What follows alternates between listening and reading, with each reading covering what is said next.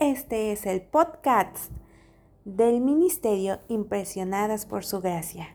Estás escuchando 40 días con el Espíritu Santo, un devocional escrito por Robert Tillman Kendall.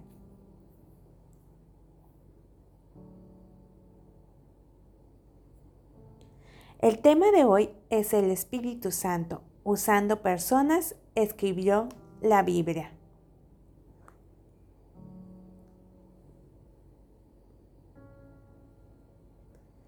Toda la escritura es inspirada por Dios y útil para enseñar, para reprender, para corregir y para instruir en la justicia. Segunda de Timoteo 3:16. Porque la profecía no ha tenido su origen en la voluntad humana, sino que los profetas hablaron de parte de Dios, impulsados por el Espíritu Santo. Segunda de Pedro 1:21.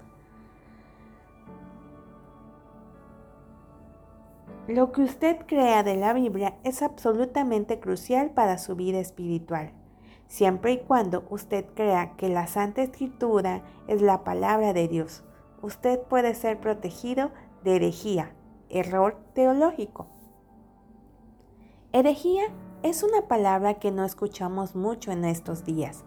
Algunos piensan que la exactitud teológica es menos importante nunca ha sido más importante en la historia de las iglesias cristianas que hoy.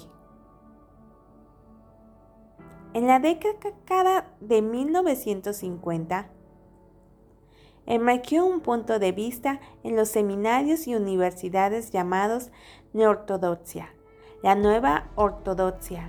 Los defensores de esto eran hombres como Karl Barth, Emil Brunner, Paul Tillich y Rudolf Budmann. Sonaban bien al principio. Muchos jóvenes estudiantes se enamoraron de ellos. Yo mismo coqueté con estos por un tiempo. Fui enseñado por profesores que habían adoptado la neortodoxia. Dios en su misericordia evitó que sucumbiera uno de mis profesores vivió en casa de Brune, quien vivía en Zurich, Suiza, y llevaba notas diariamente de Brune a Bart, quien vivía en Basilia. Una premisa de la ortodoxia es que la Biblia contiene la palabra de Dios más que la Biblia es la palabra de Dios.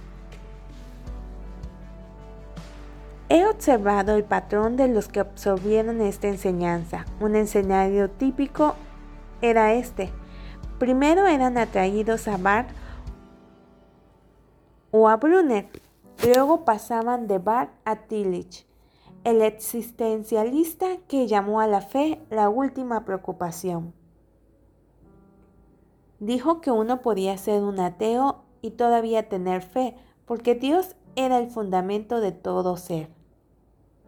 Entonces pasaban de Tillich a Putman, quien dijo que los milagros reportados en la Biblia eran mitos y luego terminaban en la teología del proceso, la noción de que la verdad no es un cuerpo de proposiciones inmutables, sino siempre cambiantes, que ni siquiera Dios conoce el futuro, sino que es enriquecido por la creación y espera nuestra reacción con el fin de saber qué hacer después.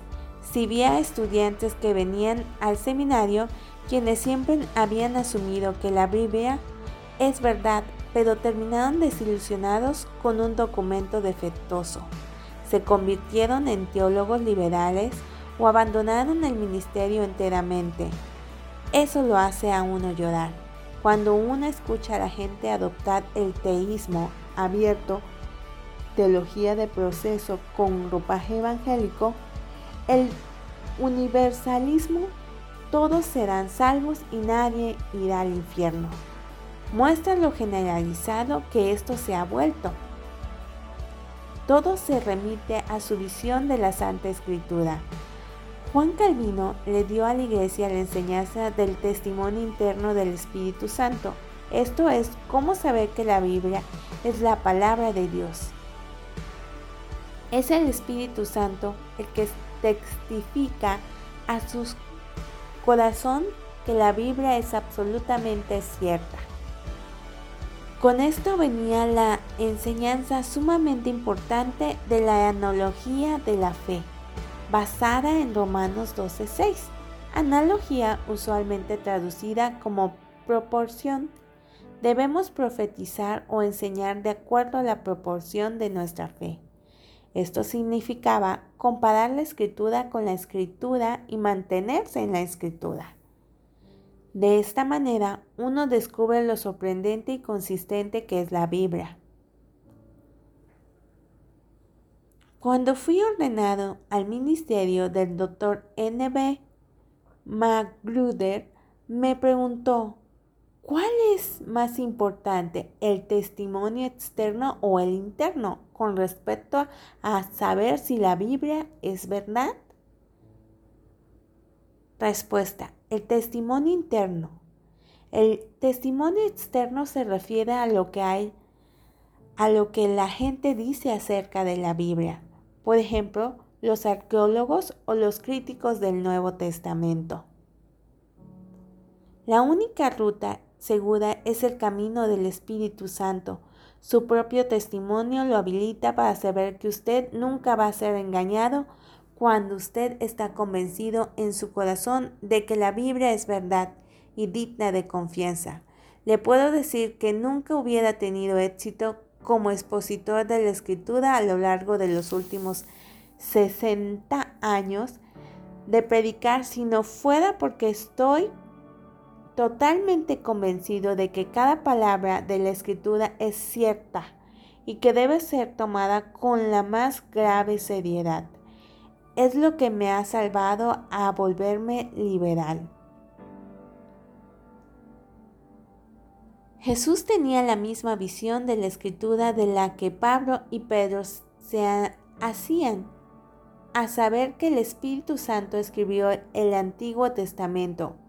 Jesús le preguntó a los fariseos una pregunta que no lo pudieron responder. Entonces, ¿cómo es que David, hablando con el Espíritu, lo llamaba Señor Cristo? Él afirma, dijo el Señor a mi Señor, siéntate a mi derecha hasta que ponga a tus enemigos debajo de tus pies. Si David lo llama Señor, ¿cómo puede entonces ser su hijo? Mateo 22, 43 al 45. Énfasis añadido. Mi punto es, Jesús dijo que David pudo escribir lo que escribió porque el Espíritu Santo en el mil antes de Cristo lo facultó para hacerlo. Y como vimos antes, eso fue el testimonio de la primera iglesia. Cuando estaban siendo perseguidos, oraron al Señor y dijeron, tú por medio del Espíritu Santo dijiste en los labios de nuestro Padre David, tu siervo, ¿por qué se sublevan las naciones y en vano conspiran los pueblos? Hechos 4:24, énfasis añadido. Una cosa más en conexión con esto, el canon de la Santa Escritura está cerrado es final absoluto, incontrovertible. Es la revelación completa y final de Dios. Ninguna palabra que venga en el futuro será igual a la Biblia en nivel de inspiración. Esto significa que cual dirección, palabra profética, palabra de conocimiento o visión que uno pueda tener hoy debe ser coherente con la Santa Escritura. Si no es así, debe ser rechazada. La razón principal por la que rey Saúl se convirtió en el hombre del ayer y que fue rechazado por Dios fue porque pensó que estaba por sobre la palabra de Dios. Cuando ofreció el holocausto, sabía que estaba yendo en contra del mandato de Moisés, de que solamente el sacerdote llamado por Dios podía ofrecer las ofrendas quemadas, y aún así afirmó que me vi forzado. Primera de Samuel 13:12. Cada vez que una persona afirma de parte de Dios, afirma el Señor me dijo y va en contra de la escritura, usted puede con toda seguridad, cómoda y garantizadamente rechazar la palabra de esa persona, sin importar lo verosímil que esa persona pueda padecer. El Espíritu Santo se responsabiliza de la autoría de la Biblia. Por supuesto que usó personas, pero el asunto es responsabilidad final del Espíritu Santo. El mismo Espíritu Santo puede hablar hoy en varios niveles, pero ningún nivel de inspiración igualará la inspiración de la Biblia. Jamás.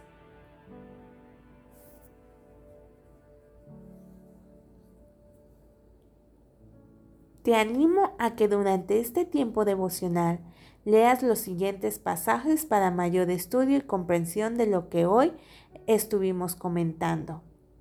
Esto requiere que abras tu Biblia en Juan 5, 39 al 47, Hechos 4, 24 al 31, Segunda de Timoteo 3 del 15 al 16 y Segunda de Pedro 1, 21.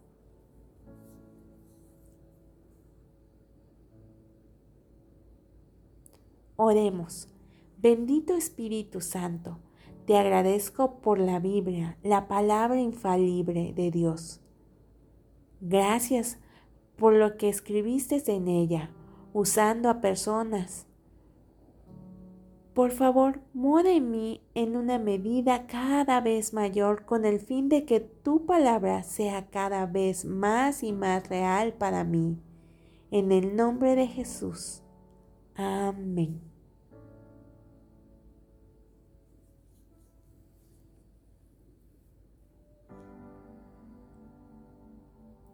Queremos juntos experimentar hambre por el Espíritu Santo y cada día ser aún más llenos de Él como Jesús prometió.